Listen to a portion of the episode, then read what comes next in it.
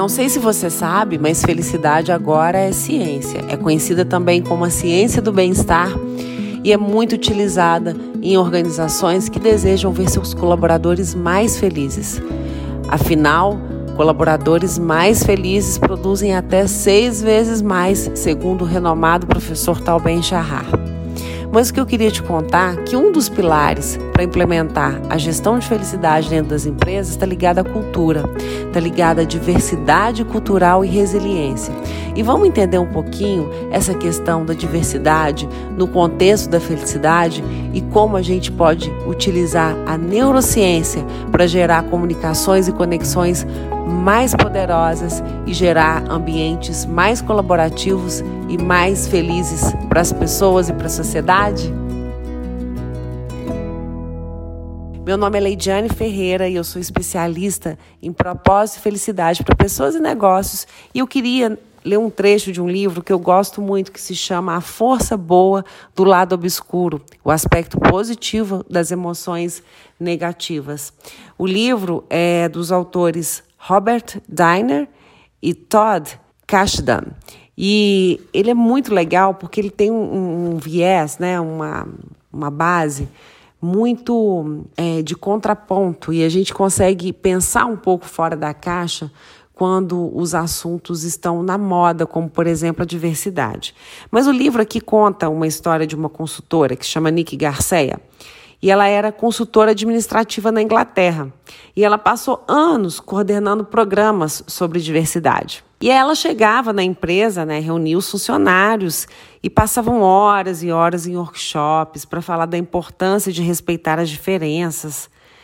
E mais tarde ela desencantou com essa abordagem. Mostrar que todo mundo era diferente para ela, né, ela confessou, era uma garantia de que cada funcionário passaria a ser rotulado de mulher, indiano ou gay. Ou seja, na diversidade, para trazer o respeito às diferenças, se usa muito os rótulos, né?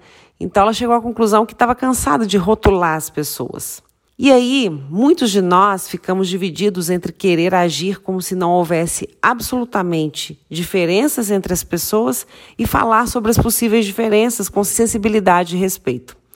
O problema de ficar tomando tanto cuidado ao escolher as palavras é a quantidade de energia mental exigida. Então, quando você está trabalhando, às vezes, no contexto da diversidade, você tem que ter o tal das melindres, né? Às vezes, você não está adaptado à cultura e isso pode gerar um desgaste no seu cérebro que você fica cansado, estressado para achar as palavras corretas.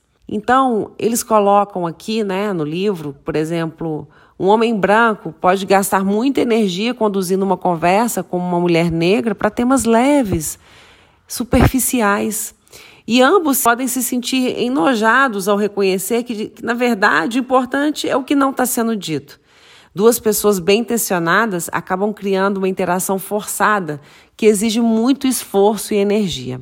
Mas e se fosse possível esgotar a energia da pessoa antes da conversa, de modo que ela não tivesse mais pique para ocultar, sufocar ou deixar escapar o que está pensando? Seria preciso que os funcionários corressem meia maratona ou fizessem todas as palavras cruzadas do jornal de domingo antes do trabalho.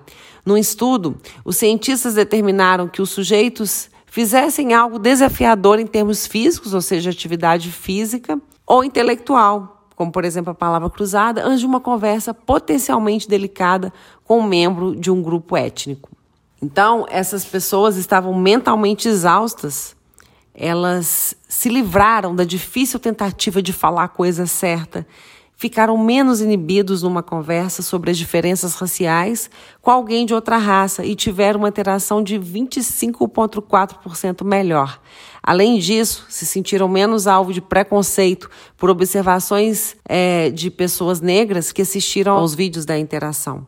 Os participantes cansados, desinibidos, tiveram 72,6% mais facilidade de conversar francamente sobre diversidade e lidar efetivamente com esse tema delicado.